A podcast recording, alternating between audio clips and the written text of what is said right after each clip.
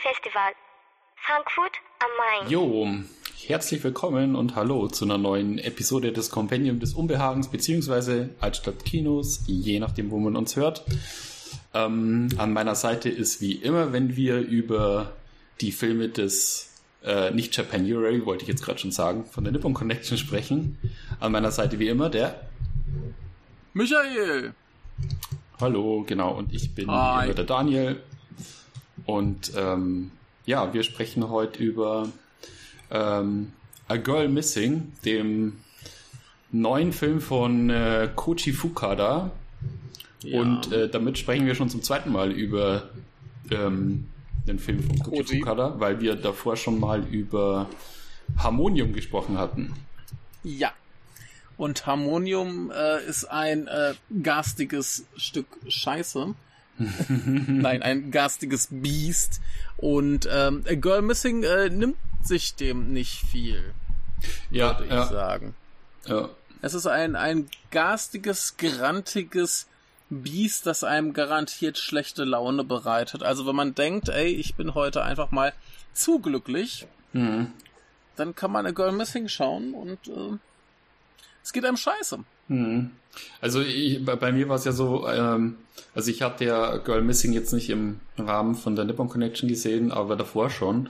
Ähm, aber wenn ich ihn jetzt äh, quasi im Rahmen von der Nippon Connection gesehen hätte, dann hätte ich wahrscheinlich gesagt, dass er der für mich der beste Film ist, äh, rein was so das subtile Schauspiel und so äh, betrifft, weil ich glaube, eins kann man auf jeden Fall über den Film sagen, ist, dass sich, dass es ein Film ist, der sich so die ganze Zeit in so Grautönen bewegt und nie mhm. äh, Sachen schwarz und weiß zeigt. Also wenn man da so, so auf so, plump, so auf so plumpe Figuren äh, Konstellation irgendwie ähm, eingestellt ist und sich denkt, da haben wir jetzt ganz klar können wir hier unterscheiden, wer ist jetzt hier im Böse und wer ist hier gut oder ähm, äh, ob das hier jetzt alles irgendwie mit Intrigen zu tun hat und am Schluss stellt sich dann raus, wer jetzt wirklich die böse Person ist und die gute Person, mhm. das wird man hier nicht finden.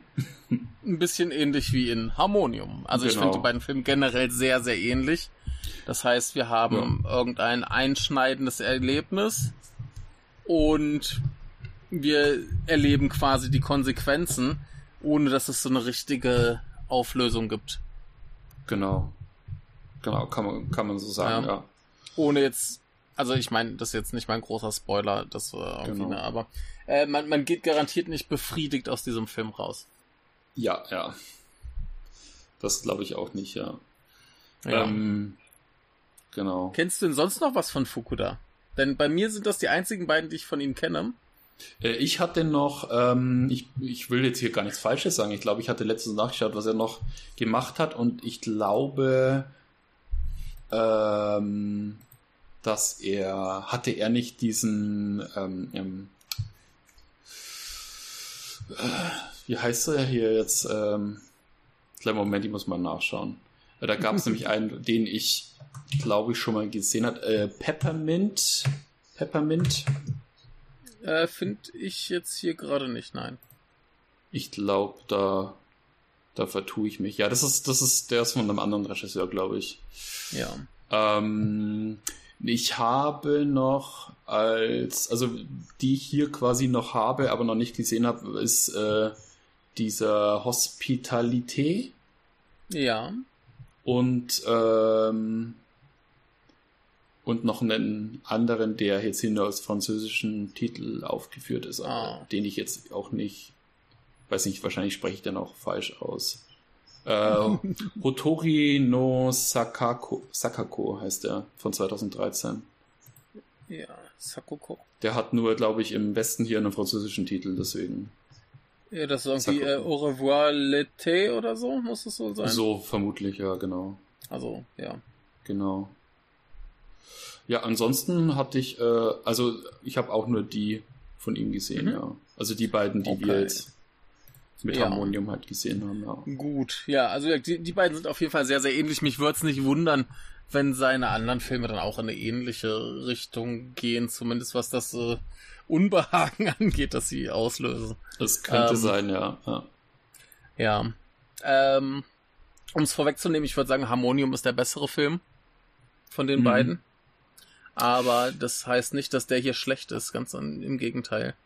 Ich weiß ähm, nicht, würde ich, würde ich gar nicht, würde ich noch gar nicht so sagen, mich trauen. Also, ich finde, der hat halt auf jeden Fall, der lässt, also zumindest lässt äh, hier jetzt A Girl Missing einen mit mehr Fragezeichen zurück. Also. Das weiß ich gar nicht. Weiß nicht. Also, ich finde der, ich finde der andere, also Harmonium finde ich ist da wesentlich da, da kann man viel schnell, äh, viel äh, besser den Finger drauflegen, was man jetzt am Schluss von, sagen wir mal, Figur XY oder so halten soll. Aber ich finde, äh, ich finde hier A Girl Missing, da ist, da finde ich, da, da, da wird schon ein bisschen schwieriger. Ja, das, das ist auf jeden Fall schwieriger, aber mhm. ähm, ich würde sagen, Harmonium ist auf jeden Fall der, der mich emotional mehr belastet hat, was in dem Fall gut ist. Mhm. Ja. Na. Ja, aber äh, ja, kommen wir noch mal kurz vielleicht zur zur Besetzung. Ähm, mhm. Wir haben quasi drei Figuren, die wichtig sind. Wir haben die Hauptrolle äh, Madu, Madiko Tsutsui, die man vielleicht kennt aus Anti-Porno oder One Must Call oder eben Harmonium. Äh, Land of Hope, sie hat einen ganzen Haufen Filme gemacht, man hat sie vielleicht mal irgendwo gesehen. Ihr Gesicht Dann kam mir super äh, bekannt vor, also ja, ja. Äh, ich dachte, sie hat auch ein sehr markantes Gesicht. Genau, die hat ein sehr markantes Gesicht, also einige, äh, vor allem irgendwie haben alle Schauspieler in äh, mhm. seinen Filmen irgendwie markante Gesichter, also auch schon der Vater von in Harmonium, der finde ich hat ein mhm. ganz markantes Gesicht, dann hast, hat es oh, natürlich ja, in Harmonium ähm, Tadanobu Asano, der ähm, auch ein super markantes Gesicht hat. Und lustig ist, äh, die ältere Schwester äh, hier in ähm, A Girl Missing hat mich total ja. vom Gesicht an einen weiblichen Tadanobu Asano erinnert. Also so vom Gesicht ah. dachte ich mir, das passt irgendwie, es könnte irgendwie seine Tochter sein oder seine ja. jüngere Schwester oder so. Ja, das ist äh, Mikako Ichikawa, die wir zum genau. Beispiel gesehen haben in äh, Shin Godzilla oder Third Murder, Memories of Matsuko, Cutie Honey. Äh, genau. Also Sachen, also auch ein, ein bekanntes Gesicht. Und dann haben wir noch als Herren dabei äh, Sosuke Ikamatsu, äh, wohl am bekanntesten aus Shoplifters, Last Samurai, äh, After the Storm und äh, Tsukamotos Killing. Mhm. Ja, äh. ja, noch ganz viel anderes hier. Ich sehe gerade in äh, Destruction Babies war er auch. Oh, okay. Mhm. Ist ja auch so ein schlimmes Ding. Ja, ja, genau. Das kann ich nur empfehlen. ja, war auch sehr, sehr, war auch super. Ja. Aber es ist lustig, ja. alle Filme, die du jetzt aufgezählt hast, das sind auch die Filme, die ich mir noch so rausnotiert habe von äh, könntet ihr kennen von. Weil so Memories ja, of Matsuko ist relativ bekannt. Cutie Honey jetzt vielleicht nicht so. Ja.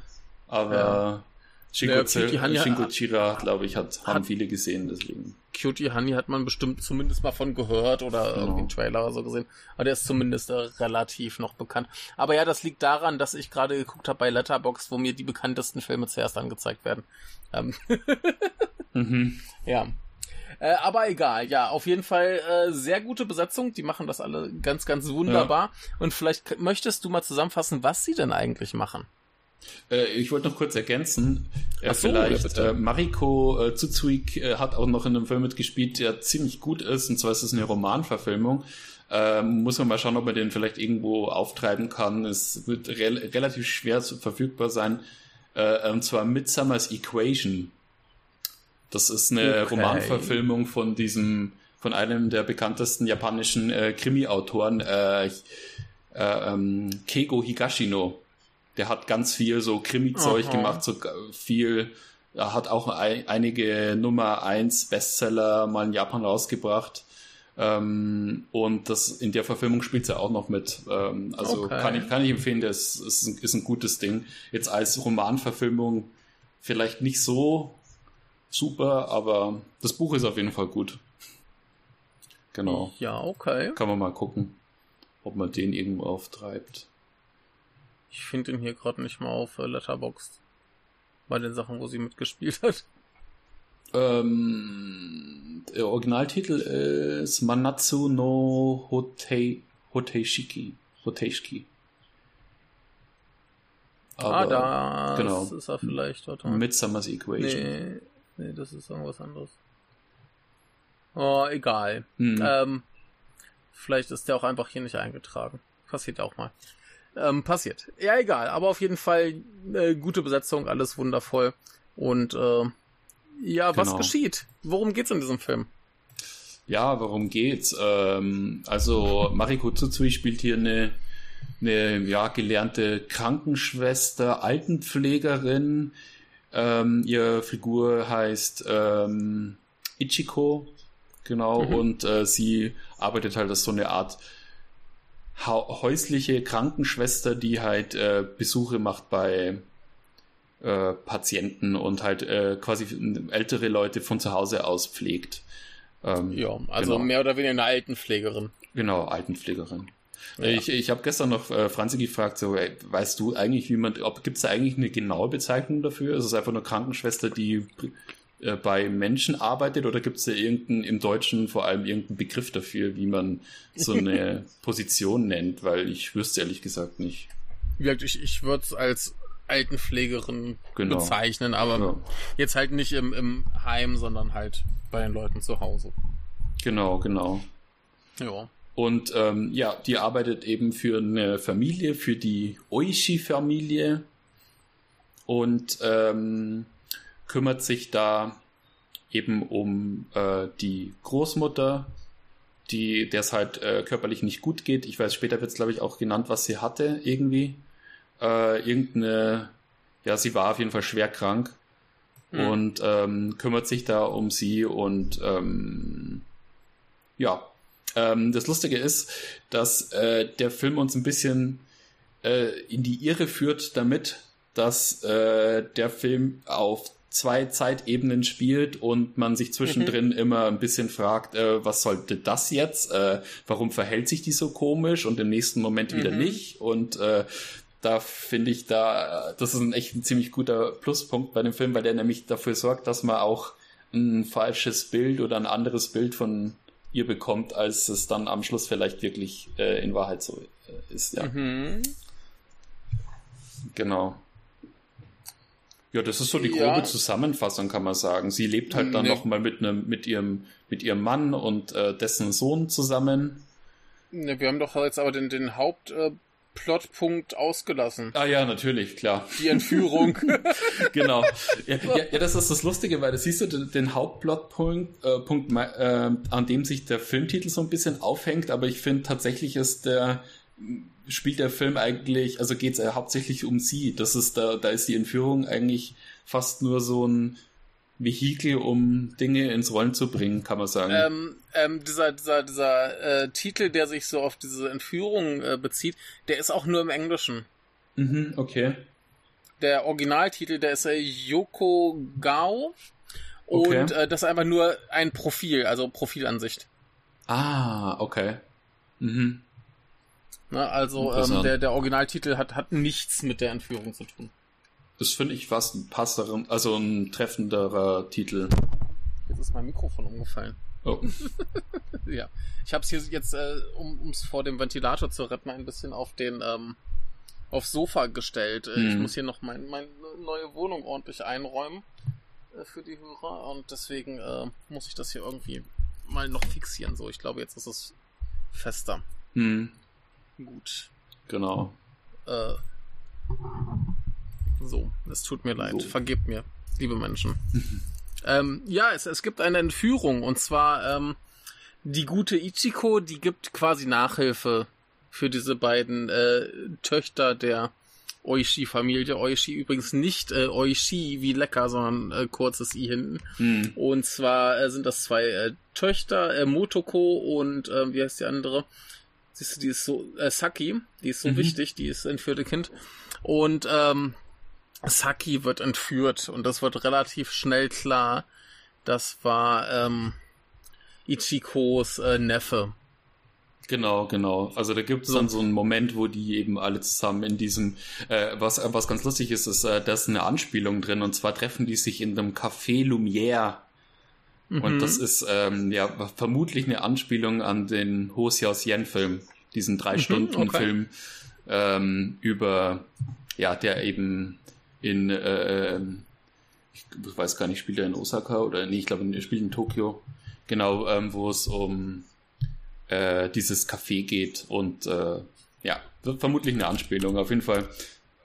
Ganz lustig, ähm, weil eben dieser Neffe bringt eben irgendwie Unterlagen äh, vorbei, die äh, sie ihm geliehen hat und äh, diese Unterlagen wollte sie eben für die zwei Töchter äh, von ihm bringen lassen und dann gibt's eben diesen kurzen ja, diesen kurzen Zusammenstoß oder diese, also da, da sehen die sich halt das erste Mal, also sehen halt äh, den Neffen von unserer Hauptfigur, von Ichiko hier und ähm, Genau, und äh, Saki verlässt eben dann das Café und man weiß, also oder äh, der, der, der Neffe von ihr verlässt halt daraufhin das Café auch relativ schnell.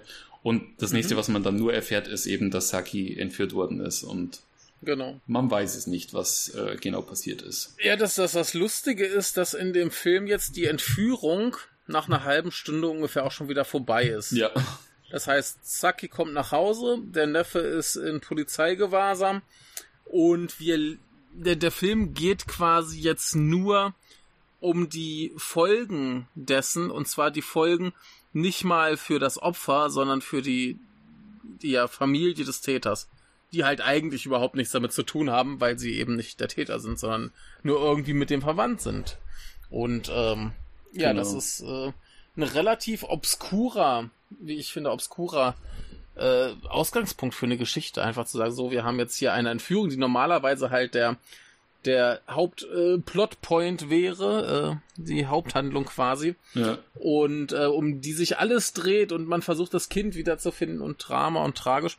Und hier äh, geht es dann plötzlich einfach nur darum, zu zeigen, was eigentlich mit den, was das für, für Auswirkungen auf die Leute in, in deren Umfeld hat. Genau, also es ist halt wirklich so ein, da, da, da finde ich, dass der, der Tag auf der Nippo Connection Seite hier mit äh, Social Issues mhm. ist halt auch wieder ganz groß geschrieben, weil es geht halt vor allem darum, ähm, wie sich Personen verhalten, die in so einem leicht distanzierten Verhältnis zueinander stehen. Das hat das ja auch bei Harmonium so stark. Also da ging es ja auch darum, mhm. da hat sich ja der Tadanobu Asano äh, Charakter der Familie so eingenistet und man akzeptiert ihn halt so, weil man möchte auch nicht unhöflich sein.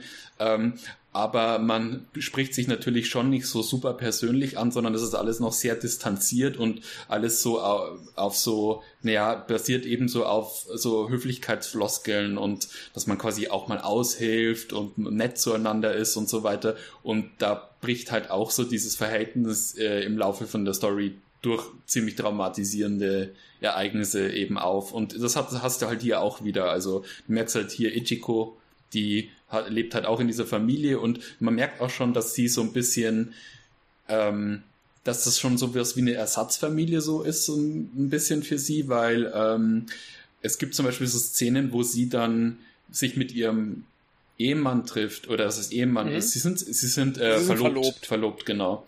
Und äh, dann geht es eben darum, dass die eben so auf Haus, so, so ähm, so ein, an dem einen Wochenende so eine Hausbesichtigung machen wollen und sie hat es halt komplett vergessen, weil sie mit ihrem Kopf eigentlich viel mehr hier bei der Oishi-Familie ist, also in, bei ihrer mhm. eigenen gefühlt. Ähm, ja. Genau, aber trotzdem ähm, ist eben alles so in so einem distanzierten Verhältnis und man merkt ja, halt nach und nach, äh, wie das dann so dadurch durch diesen das, Fall so aufbricht. Ne, das, das Problem ist ja so ein bisschen, dass ähm, die Perspektive auf das Verhältnis zwischen ihr und der Oishi-Familie sehr unterschiedlich ist. Mhm. Ne, wir haben einerseits genau. die Mutter, die sie äh, halt pflegt, die sie ja dann tatsächlich regelmäßig mit ihrer eigenen Tochter verwechselt. Mhm, genau. Das heißt, da ist sie voll drin. Ja. Dann ist die jüngere Tochter, ne, da ist erstmal die, die, die, die Mutter da, mit der sie halt so dieses distanzierte, ja, die ist halt da und kümmert sich um die Familienverhältnis genau, genau. hat. Dann ist die jüngere Tochter, für die sie halt so ein bisschen so die, die Nachhilfelehrerin ist, so ganz normal, auch so ein bisschen mhm. distanziert. Und dann ist aber die ältere Tochter, ja. die ganz offensichtlich in sie verliebt ist. Genau, genau. genau. Ähm, Und äh, da ist nämlich dann das Verhältnis ganz anders, denn die Tochter sieht das Verhältnis ja viel, viel enger, als es dann ähm, Ichiko sieht. Mhm. Genau, genau. Das ist also ein bisschen das Ding.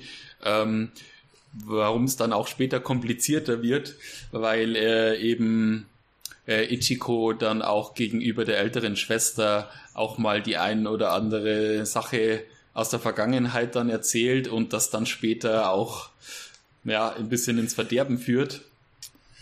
Ähm, das Lustige ist auf jeden Fall, wie der Film versucht, die Rolle von ihr uns zu zeigen, weil er mhm. nämlich ohne Ankündigung immer wieder mal Szenen zeigt, von der wir im Moment gar nicht wissen, dass die zu einer anderen Zeit spielen. Also ähm, man ja. fragt sich zwar schon immer so, ja, okay, der Cut jetzt von dem einen Moment zum anderen ist relativ hart. Also man fragt sich, warum sitzt sie jetzt da, was macht sie da jetzt gerade?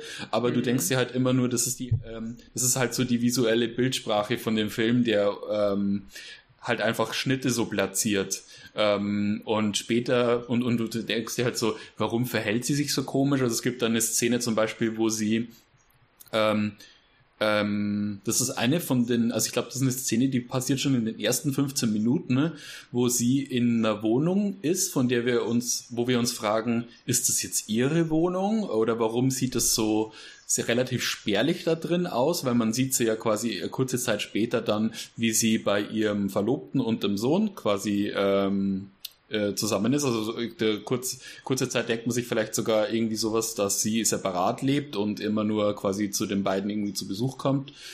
Ähm, weil es vielleicht irgendwie näher an ihrer Arbeit ist oder wie auch immer. Auf jeden Fall siehst du dann dieses komische, also diese seltsamen Szenen, wie sie auf einmal nachts in so ein fremdes Haus äh, schaut und äh, dann diese komischen Hunde-Bellgeräusche nachmacht mhm. und der dann auch diesen Traum hat, wie sie quasi als Hund die ältere Schwester aus der Oishi-Familie quasi so anbellt und du denkst dir irgendwie, okay, die alte ist, hat irgendwie total einen an der Klatsche.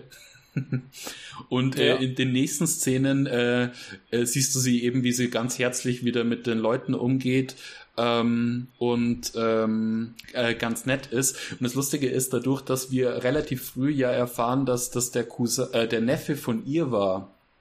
Mhm. Ähm, beim ersten Mal schauen hatte ich so das Gefühl, also ich habe den Film jetzt das zweite Mal geschaut und beim ersten Mal ja. schauen hatte ich das Gefühl, ähm, okay, der Film sagt uns quasi so im Subtext immer wieder, äh, dass einfach mit dieser ganzen Familie quasi irgendwas nicht stimmt. Also nicht mit der Oishi-Familie, mhm. für die sie aushilft, sondern die Familie, aus der sie stammt. Also quasi ja, die ja. Schwester von ihr und auch der Neffe von ihr, ähm, dass da quasi so eine allgemeine psychische Auffälligkeit insgesamt daher, äh, also mhm. quasi ähm, vorhanden ist, weil sie sich halt manchmal schon ein bisschen so jetzt sage ich mal außerhalb der Norm verhält von ihrer Art. Also sie wirkt schon ein bisschen ja. quirky von vom von ihrer ganzen Art her. Und dann äh, dadurch ähm, sitzt du halt als Zuschauer irgendwie da und denkst dir, ja, vielleicht hat die irgendwie, also nicht direkt Dreck am Stecken, aber du merkst halt einfach, dass sie und ihre Familie halt Irgendwas, vielleicht einfach Probleme hat. Halt nicht. Genau, irgendwas das, das, das, dass das Ding ist, aber mit diesen zwei Zeitebenen, das ist mir beim Schauen gar nicht richtig aufgefallen. Das, das, das wird mir jetzt erst klar, wo, wo wir drüber reden. Ähm, erstens, der Film gibt dir einen ganz klaren Code, woran du siehst, wann welche Zeitebene ist. Es ist hundertprozentig klar erkennbar. Okay. Und das würde ja bedeuten, dass diese Szenen, wo sie so ein bisschen beknackt ist, quasi nach dem ganzen Kram spielen. Genau. Das heißt, dann hat sie wahrscheinlich schon von dem Ganzen, was da geschehen ist, einfach ein, ein, eine Waffe bekommen. Sie ist, ist ein bisschen wahnsinnig geworden. Ja, natürlich, genau, genau. Das ja. ist, und das ist der Punkt, wo wir aber davor schon sehen, dass sie sich seltsam verhält und das mhm. Bild, das andere von ihr haben, weil sie ja mhm. eben auch nur die Informationen haben, die sie anhand von irgendwelchen dubiosen Informationen, sei es irgendwelche mhm. Artikel, die ja dann auftauchen, dass sie quasi vielleicht in diese Info, äh, äh, Entführung involviert sein könnte, mhm. Ähm, dann versetzt uns das gleichzeitig ein bisschen so in die Position, wie andere Menschen über sie vermutlich denken. Also ja. Ähm, ja. und äh, das ist das Lustige, weil das eben auch damit zusammenhängt, dass man sagt, okay, ähm, wie schnell ist man bereit, über eine Person zu urteilen, wo man nur die mhm. halbe Wahrheit kennt. Und ähm, ja, der Film macht es echt super schlau, dass er über diesen Schnitt und diese Zeitebenen eben vielleicht auch dafür sorgt, dass wir uns denken, okay, irgendwas stimmt nicht mit ihr. Und ja, erst am Schluss ja. macht es dann eben alles Sinn, dass wir uns, dass wir dann vielleicht schon am Schluss denken, ja, okay, sie ist vielleicht ein bisschen vielleicht ein bisschen seltsam, aber nicht so, mhm. dass sie im Endeffekt in so eine regelrechte Culture, äh, Cancel Culture äh, reinrutscht, was ja im Grunde ja passiert, also dass quasi ja. äh, sie am Schluss ähm, äh, quasi einfach nur noch mehr gehasst wird, äh, ihr Auto mhm. mit mit, mit Farbe äh, äh, bekleckst wird, weil jeder denkt, äh, sie hat ja. irgendwie äh, mit diesem Entführungsfall zu tun. Ja, da, da müssen wir gleich noch drauf ein, aber ähm, äh, ist, ist dir nicht bewusst, welches das Signal ist, wann welche Zeitebene ist? Nee, erzähl. Ist jetzt nicht auf. Ja.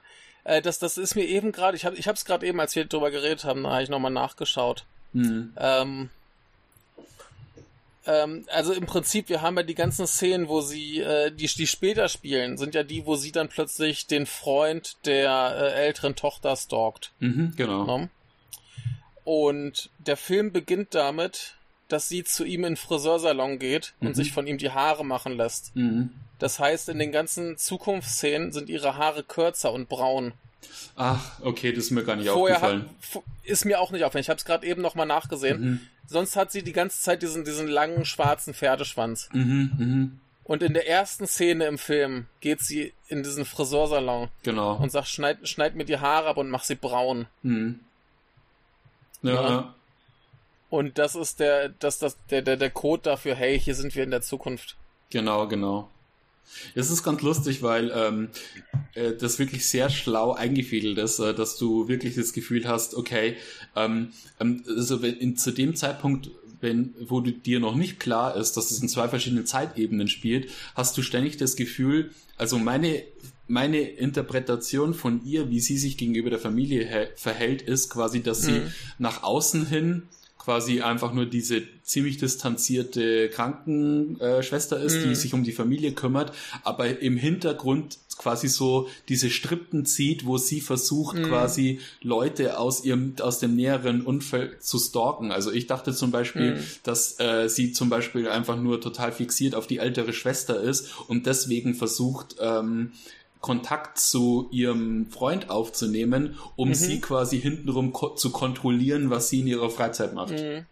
Ja, aber im, im, Endeffekt ist es ja dann, wenn, wenn das halt, wie wir jetzt feststellen, zwei Zeitebenen sind, nimmt sie ja da Rache. Genau, genau. Das ist, ähm, also, um, um das, um das jetzt mal äh, handlungstechnisch zu erklären, wir haben ja diese Szene, wo sie einmal mit der Tochter in den Zoo geht und einmal mit ihrem Freund in den Zoo geht. Mhm. Und ähm, da reden sie einmal über, über äh, Nashornpenisse oder Penis, um es äh, korrekt zu sagen. Mhm. Ähm, und ähm, da erzählt sie eben der Tochter diese Geschichte, dass sie ihrem Neffen irgendwann aus Neugier, als er so zehnmal die Hose runtergezogen hat, um seinen, seinen Pimmel anzuschauen. Mhm. Ne? Und ähm, wenn es dann eben dazu kommt, dass rauskommt, dass ihr Neffe eben diese Entführung durchgeführt hat und sie dann noch ähm, quasi liebestechnisch enttäuscht wird. Also äh, wenn diese, du hast ja schon gesagt, die Bedrohung durch die Medien und Nachbarn und so weiter wird irgendwann größer und größer und größer. Also sie wird ja konsequent verfolgt von, von irgendwelchen Journalisten und wie gesagt, ihr Auto wird mit Farbe besudelt und so Kram mhm. und das erzählt sie eben der Tochter und die sagt, ey, lass uns doch zusammen leben ich mach dir fern, äh, ich mach dir, ich mach dir Essen wie in der Fernsehwerbung und so mm, Kram. Mm. Und ähm, das lehnt sie halt ab, weil sie eben heiraten will. Und äh, dann eben mit ihrem Mann zusammenziehen will, logischerweise. Mm. Ähm, und da äh, erzählt sie eben den Medien hier, die hat äh, sich den Pimmel vom Neffen angesehen zu ihrem Vergnügen und irgendwas muss doch mit ihr falsch sein. Und dann ist ja gerade dieses Drama mit der Entführung und die denkt jetzt einfach nur ans Heirat und da muss doch irgendwas falsch in ihrem Kopf sein. Also der, der, der, Skandal ist, ähm, um es nur mal klar zu machen, ist eben, dass äh, ähm, sie quasi das den Medien erzählt in der äh, Annahme, dass das vielleicht irgendwie zu der ent gestörten Entwicklung ihres Neffen ja. geführt haben könnte und also ja. dieses Erlebnis und äh, deswegen vielleicht das der Grund war, warum er später so psychisch gestört ist, dass er eben irgendwelche Mädchen entführt. Mhm. Genau. Ja, und das, das ganze Problem vorher ist halt, sie ist halt Pflegerin in der Familie, wo der Sohn, äh, wo der Neffe dann eben die Tochter entführt. Das heißt, das sieht für die Medien erstmal aus, als hätte sie das quasi eingefädelt. Genau, ja? genau. Und dann kommt eben diese, diese Geschichte, dass sie da irgendwie äh, seinen Schniedel anguckt und also Kram und äh, dass sie quasi für seine psychische äh, Fehlentwicklung dann was mal verantwortlich ist. Genau. Und also Sachen. Und ähm, ja, deswegen entwickelt sich das dann, dass sie eben Rache nehmen will und dann eben mit dem Freund ins Bett geht, auch irgendwann und all so Geschichten. Und ähm, ich finde das, ich finde das bewundernswert, wie scheiße offensichtlich meine Aufmerksamkeit ist, was so Anschluss, in Häkchen Anschlussfehler angeht. Okay. Denn mir ist das nicht aufgefallen, dass ständig ihre Frisur wechselt. Mir ist es auch nicht aufgefallen. Ähm, ist aber vielleicht auch, liegt es auch daran, dass, ähm, naja, einmal sind ihre Haare zusammengebunden. Äh, das kann ja auch genauso sein, dass sie quasi während ihrer Arbeit äh, die Haare prinzipiell zusammengebunden hat. Nee, die, die, die, die, die sind offensichtlich viel kürzer und ist eine andere Farbe. Okay, nee. Man, ich habe jetzt, ich hab jetzt zum, zum, zweiten Mal geschaut, mir ist es nicht ja, aufgefallen. Mir ist es auch nicht aufgefallen. Erst als wir jetzt drüber geredet haben, ist ja, mir einfach scheiße. Die geht doch zum Friseur. Mhm, mh. ne, also, ja. das, das, das, das, ist, das ist, ähm, einerseits ist das total clever, weil das ein super, super Zeichen ist, um das eben zu kodieren. Ne? Mhm. So, wenn du darauf achtest, weißt du's. Mhm. Du weißt, dass das zwei Zeitebenen. Für mich war das jetzt einfach nur ein Film, wo diese Frau von Anfang an schon ziemlich gestört ist mhm. und das auf irgendwie den Freund von von äh, ihrer Freundin quasi genau, abgesehen hat. Genau, und das so kannst du es eben verstehen. Ja. Und vor allem ja. ähm, fühl, und vor allem glaubt man die ganze Zeit den Film über, dass sie ähm, ähm, dass sie die ganze Zeit lügt vor allem. Also du Richtig. denkst, äh, du denkst die ganze Zeit, sie lügt. Dabei bezieht mhm. sie sich auf etwas, das dann in der, Ver also das ja in der Vergangenheit passiert ist und in dem Fall sagt sie ja auch die Wahrheit. Ähm, da gibt es zum mhm. Beispiel diesen seltsamen Moment, wo wir merken, okay, äh, sie stalkt irgendwie den Freund von der älteren Schwester und ähm, folgt ihm halt dann auch überall immer hin. Also da gibt es mhm. so eine Szene, wo sie, wo sie im Museum sind. Ja. Und ähm, du kriegst dann immer nur anhand von so ganz kurzen Dialogzeilen äh, mit, ähm, wo sie jetzt quasi lügt oder ähm, äh, mhm. wo quasi das in Anführungsstrichen Stalker-mäßige stattfindet, indem er ja. dann zum Beispiel sich dann mit ihr zusammensetzt und die trinken irgendwie einen Tee oder einen Kaffee oder was und er sagt dann so, ich bin froh, dass deine Freundin jetzt doch noch abgesagt hat, jetzt können wir zusammen einen Tee trinken oder so. Da hast mhm. halt gemerkt, sie hat davor wahrscheinlich gesagt, sie wollte sich mit einer Freundin ja, treffen. Hat, ja. hat es aber nie vor und ähm, ja. sie dann eben noch so Psychospielchen macht in dem Sinn, äh, als sie dann diese Postkarten äh, ihm zeigt und da ähm, quasi diese, einmal diese Bilder dabei sind, die sie sich zusammen im Museum anschauen und äh, so eine Postkarte dabei ist, wo wir äh, die scheinbar die Großmutter von seiner Freundin, also von der Euchi-Familie, genau. gemalt hat und wir dann auch erst erfahren, äh, so richtig, ah ja, okay, sie ist scheinbar irgendwie eine bekannte Künstlerin gewesen. Weil davor sieht man quasi in dem Zimmer immer nur, wo sie mhm. gepflegt wird, da hängt zwar so Gemälde und so gemalte Bilder rum, aber wir wissen gar nicht, dass sie irgendwie eine Künstlerin war oder so. Ja, das, das, das äh, dreht auch diese Szene nochmal in ein ganz anderes Licht, denn als ich, äh, so, so wie ich den Film erst verstanden hatte, ähm, der, der Freund, der sagt dann irgendwie, dass die Großmutter in so einem quasi vegetativen Zustand ist. Mhm. Und wenn du das nicht wahrnimmst als zwei Zeitebenen, dann klingt das erstmal, als würde äh, die, die Tochter über ihre Großmutter lügen. Genau, genau, das dachte ich auch ja. eben. Ich dachte so, die, die versucht, äh, dachte ich mir, ist irgendwie die, die, die ältere Schwester, ist die irgendwie auch leicht geistig verwirrt, weil die vielleicht, um irgendwie Aufmerksamkeit von ihrem Freund zu bekommen oder irgendwie als bemitleidenswert dazustehen, einfach äh, ihrem Freund quasi äh, irgendwelche Lügen auftischt Mhm. Und ähm, dann war aber die Reakt dann wäre halt die Reaktion total seltsam von ihr, dass sie dann auf einmal in Tränen ausbricht, was ja dann die nächste Reaktion ist von der Ichiko, als mhm. sie das erfährt. Und ähm, in dem Moment, wo wir wissen, dass es zwei Zeitebenen sind, macht es halt eben Sinn, weil wir dann wissen, okay, mhm. die hatte schon ja. länger keinen Kontakt mehr zu der Familie ja, und äh, ja. die Mutter ist mittlerweile gestorben. Plötzlich ergibt alles Sinn. Ja. Yeah. Wir haben den Film entdreht.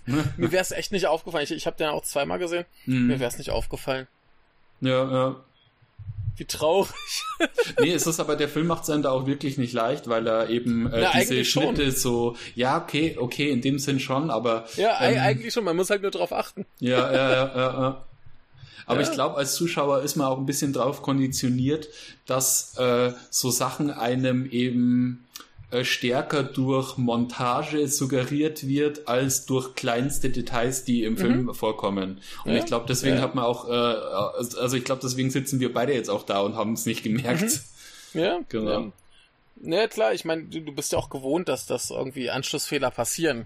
Ne?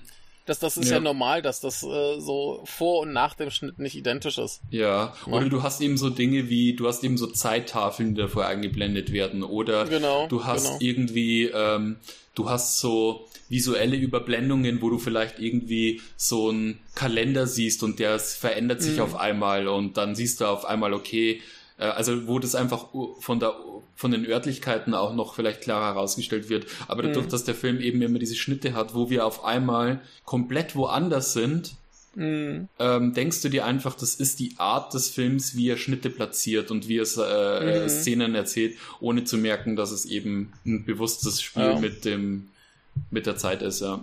Ja, ich, ich, ich meine, ähm, bei diesen Zoo-Szenen, die sind ja parallel montiert, dass sie mit der Tochter, äh, mit der, mit der Schwester und dann mit ihrem Freund im Zoo ist. Und da ist offensichtlich, das ist nicht dieselbe Zeit. Ja, ja. Aber mir wäre es nicht aufgefallen, dass der Film konsequent in zwei Ebenen erzählt ist, sondern ich da hätte gesagt, okay, die geht dann zwei Tagen halt mit jeweils unterschiedlichen Leuten in denselben Zoo. Hm, hm. Wow. Jetzt ist meine Kamera gefallen. Oh, okay. Die Ja, Zuhörer kriegen nichts mit davon, das passt. Nee, das, das ist ja halt alles noch ein bisschen äh, Genau. wackelig und äh, improvisiert. Aber meine neue Wohnung ist geil, Leute. Ich äh, find's gut. Mhm. Ja, Ja, ähm, genau.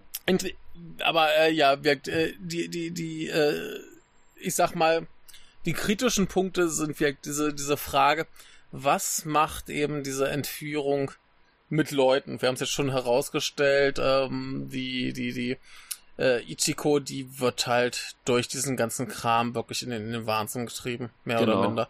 Ich meine, sie wird, sie wird quasi gezeigt als nette, freundliche Frau. Sie hilft eben diesen beiden Schwestern beim Lernen. Genau. Sie äh, hat eine vernünftige Beziehung, die scheint auch relativ normal zu laufen ne, mit diesem Arzt und seinem Kind.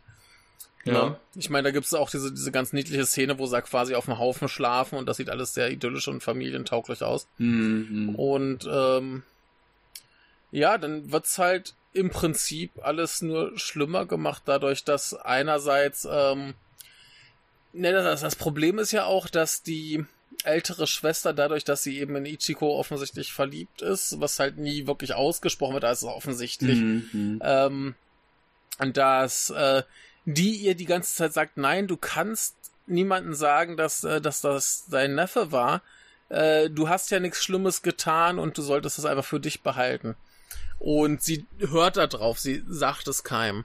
Genau. Und das verursacht eigentlich nur mehr Ärger.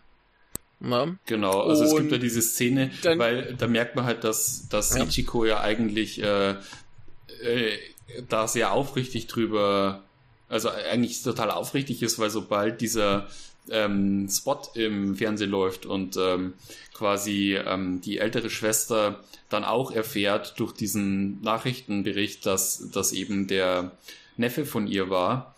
Äh, Mhm. Sie hat ihn ja quasi außer Saki, außer die jüngere Schwester, ist sie die einzige, die ihn überhaupt jemals zu Gesicht bekommen hat. Und äh, Saki ist halt immer noch ein bisschen traumatisiert von den Ereignissen und Mhm. spricht erstmal nicht.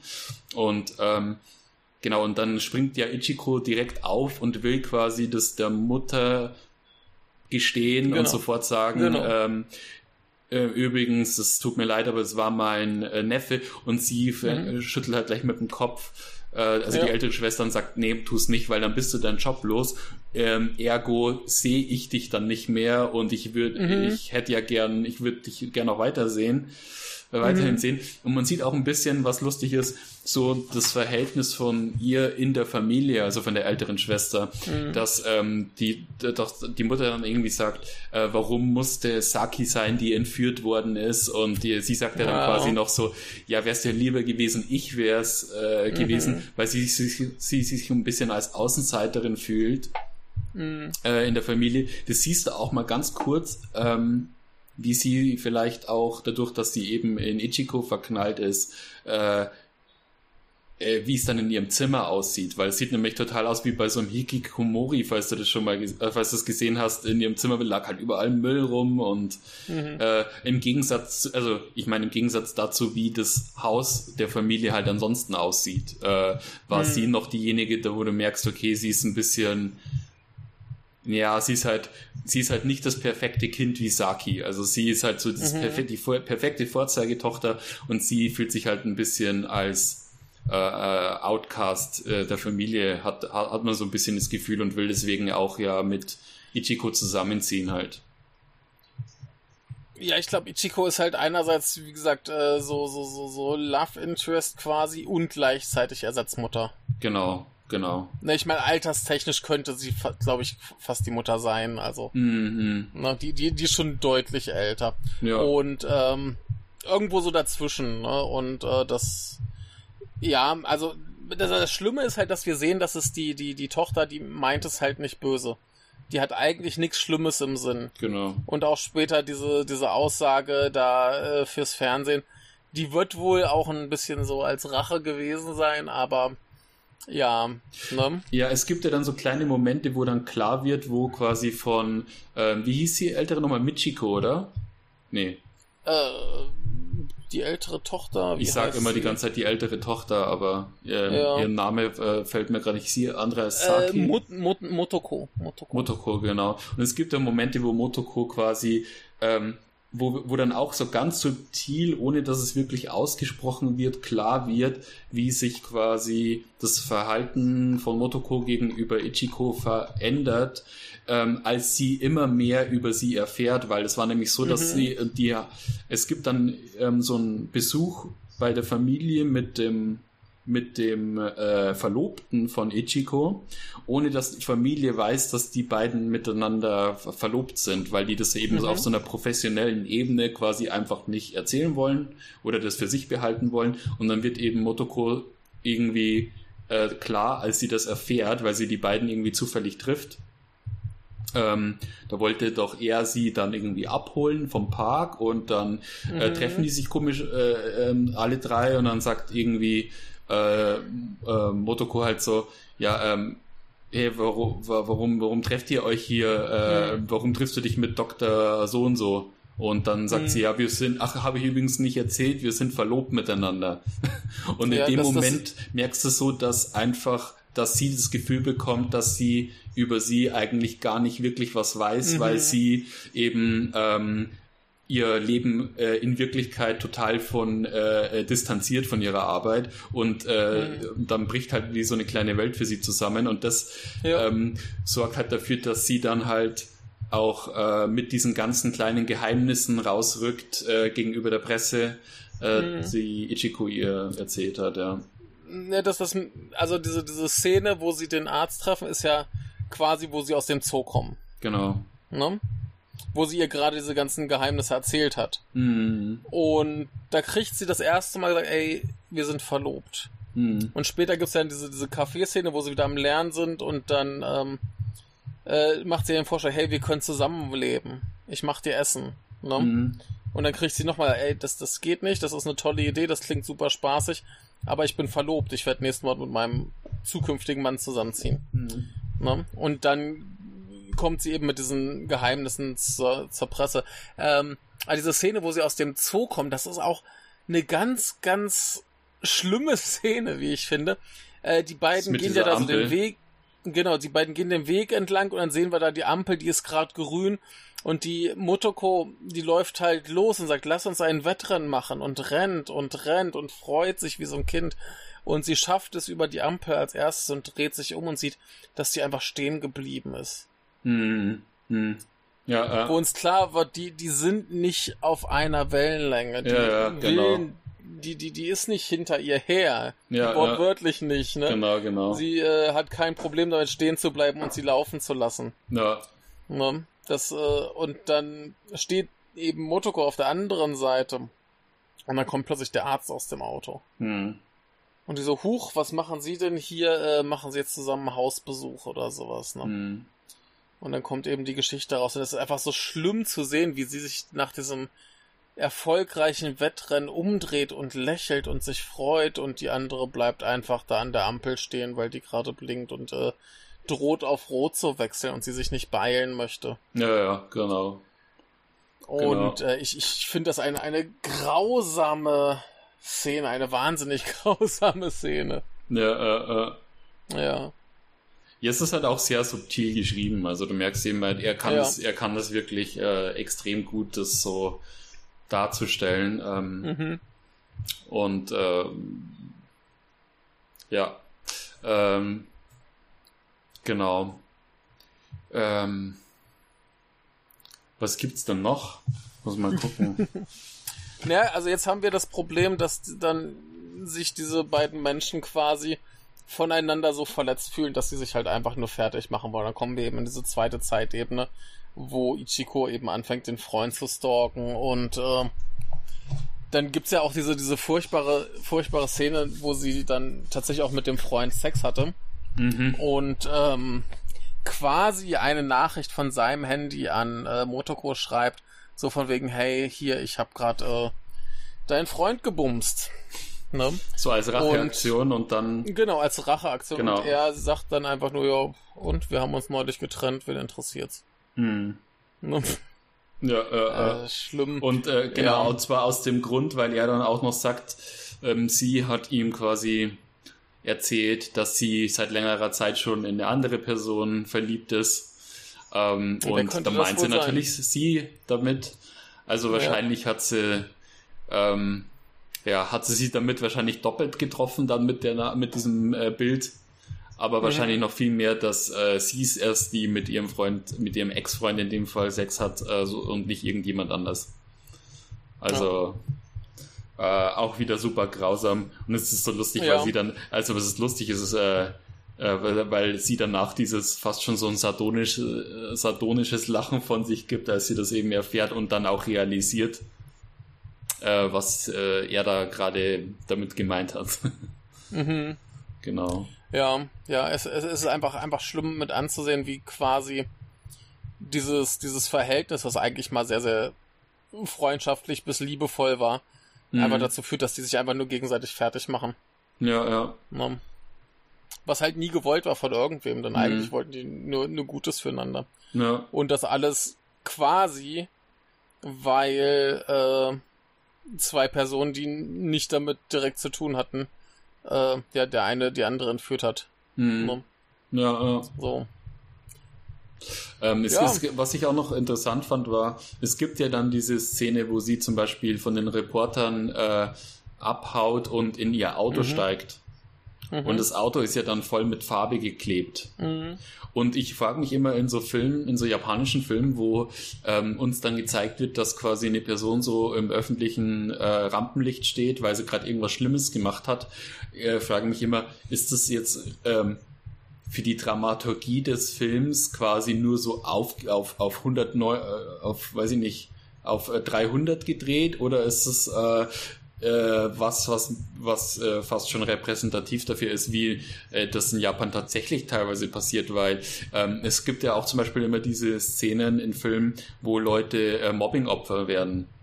Mhm. Und äh, das finde ich auch teilweise immer so übertrieben dargestellt, wenn äh, Leute da quasi als Mob, äh, als Mobbing-Opfer dargestellt werden, wo ich mir denke, ist das was, was tatsächlich so passiert in dem Ausmaß oder ist es einfach nur wie halt wie es halt oft so ist, dass es quasi für die filmische Dramaturgie ein bisschen übertrieben wird. Ich meine, es kann wahrscheinlich eher letzteres. Äh, ich, ich kann mir beides vorstellen. Hm. Also, ich meine, bei den, bei den Medien, ich meine, ähm, dass das ist, das geht ja hier langsam los. Ne? Also es geht ja eine ganze Weile gut, dass sie das einfach für sich behält.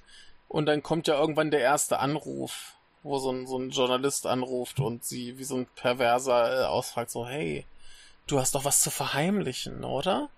Mhm. Ne? Und ähm, dann ist halt die große Belagerung und dann ist die große, äh, bei, bei ihr zu Hause ist ja diese schlimme Szene, wo ähm, die Journalisten erstmal klingeln wie besessen mhm. und sie dann quasi das Intercom ausschaltet und dann fangen sie an zu klopfen und schreien, hey, bist du zu Hause? Ja, ja. Erzähl uns doch mal was, ne, so ungefähr. Und ähm, ich kann mir gut vorstellen, dass sowas passiert. Mhm, mhm. Ne, das geht ja auch so weit, dass die quasi äh, ihr, ihren Arbeitsplatz belagern, um dann genau. irgendwie was von, aus ihr rauszukriegen.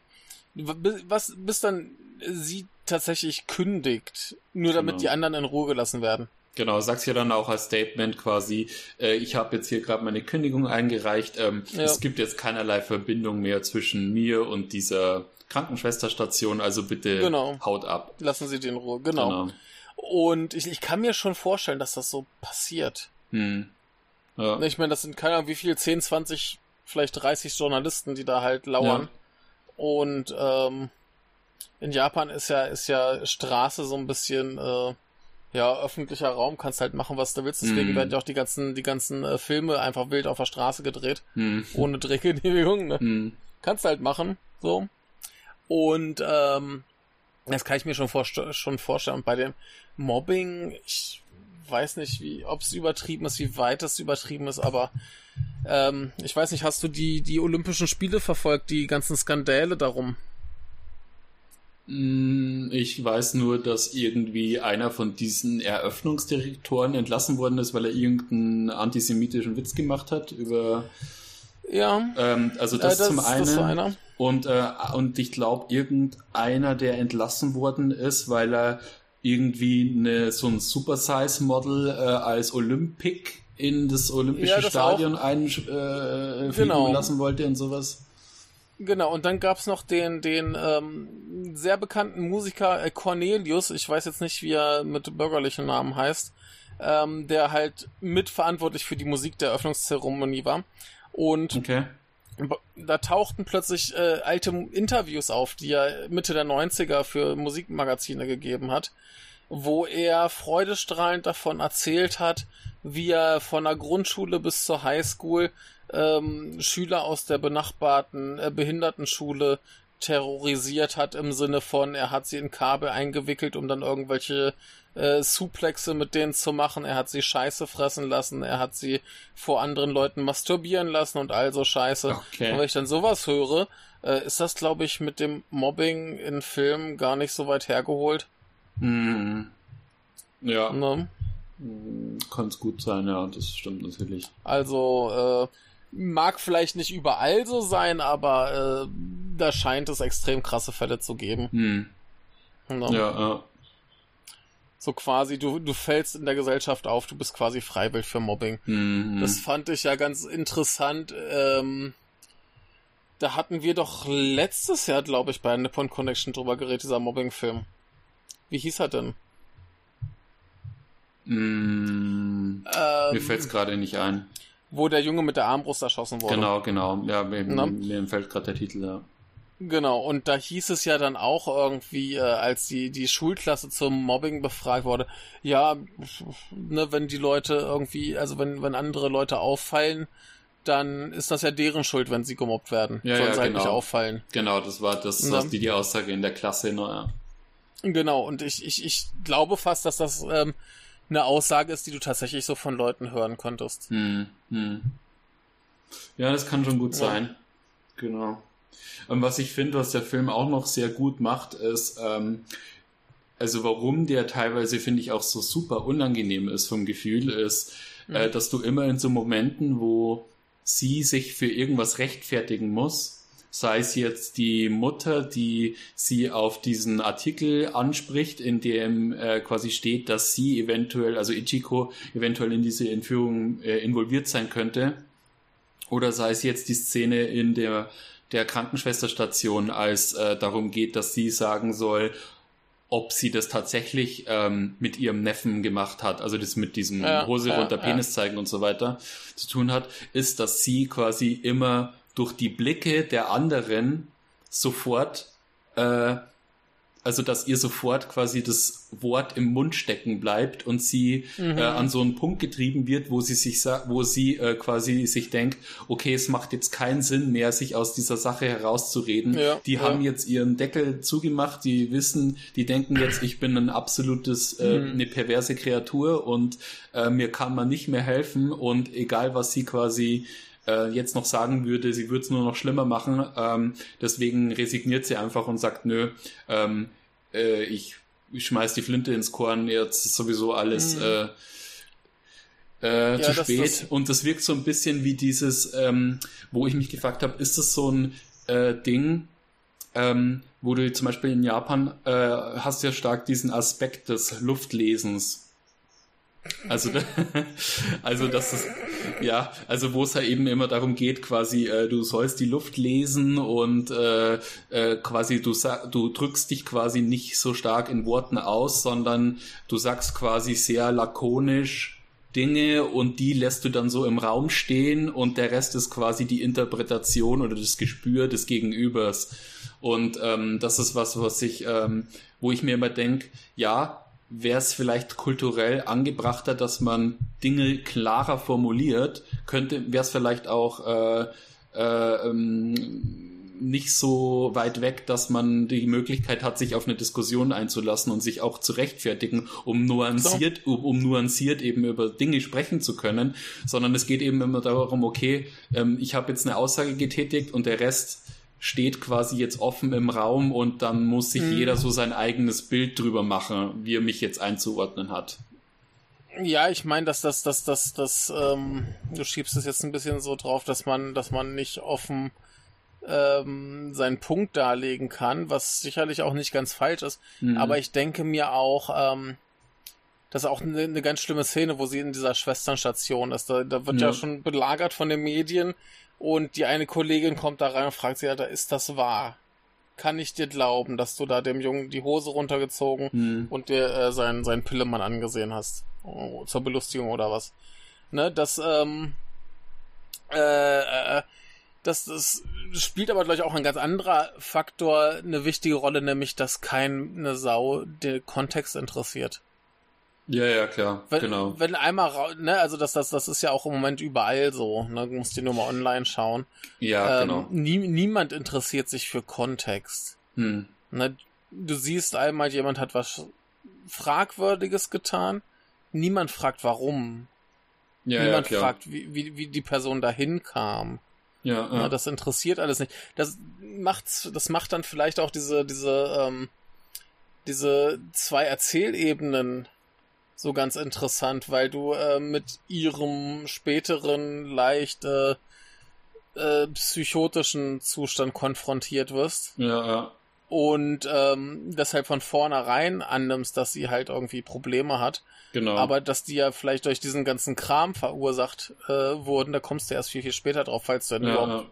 wahrnimmst, dass es zwei Zeitebenen ja. sind und nicht wie wir und das gar nicht erst bemerkst. Ähm, das, das, das, das ist vielleicht ganz, ganz clever, um diesen Punkt auch nochmal klar zu machen, dass du vielleicht einfach mal nach dem Kontext fragen solltest, dass genau. du vielleicht nicht aber gucken solltest, warum stalkt die jetzt den Typen und äh, seine Freundin und macht irgendwie äh, Hundegebell und ähm, träumt hinterher noch, dass sie ein Hund ist und so Kram.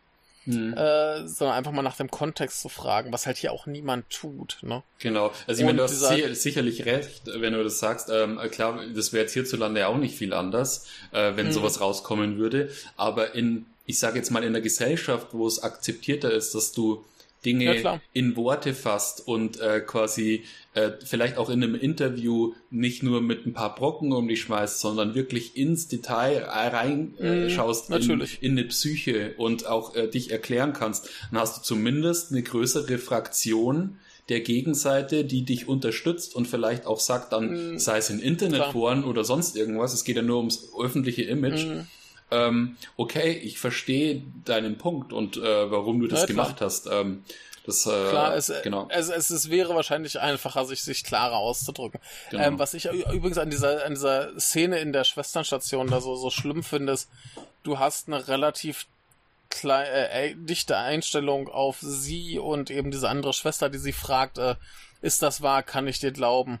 Und in dem Moment, wo sie sagt, ey, ich habe das tatsächlich gemacht und mhm. das war aber nicht so gemeint, geht die Kamera raus und du siehst einfach, wie die ganzen Kolleginnen da rumstehen und zuhören. Und ihr wird das in dem Moment auch erst bewusst, dass mhm. die jetzt sich quasi vor allen geoutet hat. Mhm. Und die nächste Szene ist eben dieses Ding, wo sie rauskommt und den Medien erklärt, ey, ich habe hier gerade gekündigt, äh, lass die Leute bitte in Ruhe. Naja, genau. Es ist so grausam. Ja, ja, es ist so super grausam. Ja. Also der, der, der ganze Film, der, der ist eigentlich nur grausam. Ja.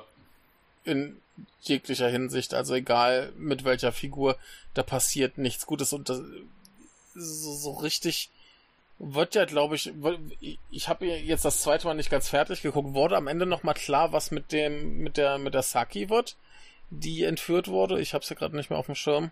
Hm, das wird eigentlich wird gar nicht großartig beleuchtet. Genau, Siehste? aber die letzte Szene ist ähm, quasi, ähm, also man weiß jetzt auch nicht ähm, am letzten Endes dann so, war das jetzt wirklich eine Vergewaltigung, die da passiert ist. Ähm, aber am Schluss ist es so, dass sie ja quasi, also Ichiko so äh, gemieden wird und so äh, äh, alleine dasteht in ihrer Situation, dass sie dann, nachdem der Neffe seine Gefängnisstrafe abgesetzt hat, abgesessen hat, äh, mhm. sie den Neffen aus dem Gefängnis holt, dann mit ihm kurze Zeit quasi zusammenlebt. Ähm, äh, da in der Zwischenzeit hatte sich auch die Schwester umgebracht also quasi die Mutter des Neffen hat sich dann auch in der mhm. Zwischenzeit mhm. umgebracht, weil sie die Situation einfach nicht mehr verkraftet hat und weil sie wahrscheinlich natürlich als die Mutter des Neffen noch äh, da halt auch ziemlich stark in der Kritik und im Fokus stand. Ähm, und am Schluss ist es so, dass äh, die ältere Schwester von der Oishi-Familie äh, sie quasi die gleiche Karriere eingeschlagen hat mhm. wie Ichiko, um, weil es war ja auch der Plan, dass sie quasi, äh, sie hat sich am Schluss dann nochmal gemeldet bei ihr ähm, in ihrer neuen Wohnung und hat quasi gesagt, ja, mhm. es tut mir leid, was ich gesagt habe vor der Kamera, äh, bitte lass uns zusammenleben, ich äh, werde die gleiche Karriere wie du, äh, Berufsbahn wie du einschlagen und mhm. dann ähm, äh, irgendwie dann kann sie sich um sie kümmern, so nach dem Motto. Irgendwie äh, war das so, ein bisschen die, äh, die, die Andeutung. Äh, ja, auf jeden Fall war es am Schluss so, dass die beiden ja dann an so einem Zebrastreifen vorbeikommen mit dem Auto, mhm. also der Neffe und äh, Ichiko. Und da quasi gerade so ältere Leute, also Pfleger mit älteren Leuten über die Straße gehen. Und eine mhm. von diesen Pflegern ist eben die ältere Schwester gewesen. Ja. Und äh, die lässt dann irgendwie was fallen und in dem Moment spielt äh, Ichiko quasi mit dem Gedanke, aufs Gaspedal zu drücken, um sie zu überfahren. Ja. Als Racheakt für das, was sie ja. ihr halt angetan hat. Ähm, hat sich dann natürlich aber doch dann gegen, dagegen entschieden und ähm, ja, das waren so ziemlich die letzten Momente des Films dann. Ja, was ich gerade gerade noch sehe, ich, ich habe gerade jetzt noch mal reingeguckt. Ähm, das war auch so mein, mein Gefühl, so der Film endet so ein bisschen offen. Ne? Genau. Mhm. Sie äh, sieht halt nochmal die ältere Tochter äh, und hat da eben diesen diesen Drang, sie zu überfahren, tut's aber nicht. Und wir wissen nicht genau, wie es ausgeht. Mhm. Und was ich jetzt gerade nochmal gesehen habe, bevor sie den Neffen aus dem Gefängnis abholt, haben wir eine Szene, die offenbar noch eine Zeitebene ist. Denn Ichiko hat blaue Haare und geht ins Meer. Ja, ja, ja. ja. Hatte ich genau, beim stimmt. ersten Mal auch kom komplett verdrängt, dass diese Szene überhaupt passiert. Hm. Und wenn wir jetzt schon bei einer Zeitebene sind, muss es noch eine Zeitebene sein. Das heißt, am Ende bringt sie sich um. Vermutlich das oder es ist ein weiterer Traum von ihr, aber das mit den blauen Haaren, nee. das deutet, deutet für mich schon hin, ja, dass das wahrscheinlich eine äh, unbestimmte, eine, eine irgendwann in der Zukunft sein wird, ja. weil, naja, es ist ja zumindest ein jetzt kein so ein seltenes äh, Motiv, dass Personen dann anfangen, sich auch irgendwie äußerlich seltsam zu verändern, wenn sie eben in so einem Gefühlszustand sind. Ja. Ja.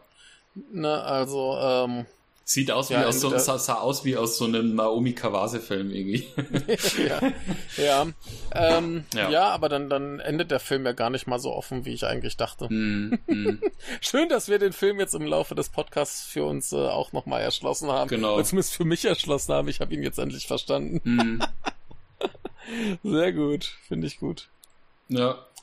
Ich, ich, ähm, ich war schon, ich, ich dachte fast ja. schon, ähm, äh, dass ich, also äh, ich habe schon ein bisschen gehofft, dass wir da äh, das beide so im Vorfeld schon äh, quasi so ergründet haben, weil äh, das ist ja jetzt halt nicht unbedingt so selbstverständlich, dass das eben klar wird. Mhm. Ähm, und ich dachte mir vielleicht, ähm, äh, hätte ja bei mir genauso sein können. Ich dachte mir vielleicht, äh, je nachdem in wenn man den Film jetzt nicht so super aufmerksam vielleicht schaut oder vielleicht, wenn es auch ein bisschen später ist und man schon so mit mhm. so einem halben, halb geschlossenen Auge den Film anschaut, glaube ich, dass, dass, dass man da relativ äh, Probleme haben könnte, dann mhm. äh, das so richtig einzuordnen, ja. Ja, also, ähm, ja, ich meine, mein, mein Nippon Connection Programm war ja enorm. Ja. Und ich kann jetzt nicht sagen, dass ich, als ich den gesehen habe, in der besten Verfassung war. Ähm, insofern, Ja. es, es entgeht einem offensichtlich sehr schnell sehr viel. Und Ja. das spricht aber, glaube ich, nur für den Film, dass man ihn dann ruhig nochmal und nochmal schauen kann. Und Ja. noch äh, Dinge findet, die sich dann erst im Nachhinein erschließen. Ja, genau. Bei mir war es das Oder- erste Mal eben auch so, als ich ihn geschaut habe. Das erste Mal hatte ich den auch so ein bisschen in so einem halb schlaftrunkenen Zustand geguckt. Und äh, gestern habe ich ihn halt so richtig super aufmerksam geschaut, war halt auch richtig, richtig dabei und da äh, merkst du schon, äh, wie, wie, wie offensichtlich der Film eigentlich da so diese Indizien ausstreut, damit man den auch wirklich am Schluss dann versteht. Ja. Ja. Ja, also es ist schon, ist schon äh, interessant, wie der konstruiert ist. Mhm. Also äh, wirkt das, das ist alles relativ. Eigentlich ist es halt, wenn man es weiß, super offensichtlich. Aber wenn man halt wirklich den Film einfach nur so schaut, wie man so einen Film schaut, merkt man es halt nicht und äh, dann ja findet man den vielleicht auch gar nicht mal so gut oder man ist verwirrt von dem Film. Also ich sehe hier auch gerade Ja. auf Letterbox sind sind äh, äh, Rezensionen, die halt, wo die Leute nicht verstehen, was der ganze Film überhaupt soll und was was der Punkt ist. Okay, da habe ich Ähm, noch gar nicht geschaut, ne. Ja, man sollte auch vielleicht die, die schlechten Rezensionen auf Letterbox nicht lesen, weil die meistens furchtbarer Scheiß sind. Aber egal, ähm, nee, aber da kann man offensichtlich noch eine Menge rausholen, wenn man einfach nur noch mal schaut und drüber nachdenkt. Finde ich gut. Ja, also ich bin echt gespannt, Ähm, was der in Zukunft noch macht, weil äh, äh, Harmonium hat mir auch schon super gefallen und ich fand, der ging, also Mhm. Harmonium hat mich schon immer so ein bisschen, ähm, ich kann dir ehrlich gesagt sagen gar nicht so warum, aber mich hat der immer sehr von der Stimmung, obwohl der ja viel extremer ist, äh, an sowas erinnert wie äh, Tokyo Sonata Ja, von äh, Kurosawa, also Ja, wo es, äh, ja. weil es hat da auch so mehr oder weniger um so den Zerfall von einer Familie geht. Äh, in so einer Tokyo Sonata ist es eben das berufliche Umfeld. Und ähm, in Harmonium hast du halt natürlich den viel eher heftigeren und äh, äh, ja, äh, gnadenloseren Plot, kann man sagen. Aber ähm, Mhm. vom Gefühl her und so, was das mit den Figuren macht, also dass Leuten quasi so der feste Boden unter den Füßen im Alltag so weggezogen wird, Mhm. das ist äh, was, was du hier halt auch spürst. ja Sowohl in wirkt, Harmonium ähm, als auch in der Girl Mhm. Ja. Ja, eben, eben so dieses, äh, du hast dein, dein Alltagsleben und irgendwann kommt so das eine schreckliche Ereignis, das alles komplett umstülpt. Genau. Ne? Und ähm, ja, ich, ich finde das ganz interessant. Der, der äh, Fukuda Koji hier, der ist ja noch gar nicht mal alt. Mhm. Der ist ja erst, äh, was, 41 und der hat irgendwie schon zwölf Filme weg und da kommt garantiert noch ordentlich was. Also da Ja, bin ich ja. sehr, sehr gespannt, was der noch treibt und ich muss mir echt mal die, die anderen zulegen. Mhm. Ähm, bin ich sehr interessiert, Genau. die mal noch zu schauen. Da gibt's bestimmt noch viel Gutes. Mhm. Aber ja, ähm, toller Film. Also ich, ich fand den vorher schon toll, aber durch unser äh, gewinnbringendes Gespräch hier finde ich den noch viel besser. Ja, ja. Ähm, muss ich mir gleich auch nochmal angucken. Ja, ja. Ähm, genau, ich hatte den gestern auch äh, hier mit meiner Liebsten zusammen geguckt und äh, die war aber Mhm. leider schon ein bisschen müde. Und ich habe schon gemeint, so, hey, wir müssen den unbedingt nochmal anschauen, weil du verpasst was. Ja, ja. Und äh, ähm, übrigens, ich hab, hatte vorher einen Fehler gemacht und zwar meinte, den Film, den ich meinte oder von dem ich dachte, er hätte ihn äh, gemacht oder Regie geführt, wär, war gewesen Peppermint Candy ja. und der ist aber von Lee Chandong. okay, Genau. ganz anders. Ja, Ja. Nur, zum, äh, Ja. nur noch zur Berichtigung, weil ähm, Gut. ja.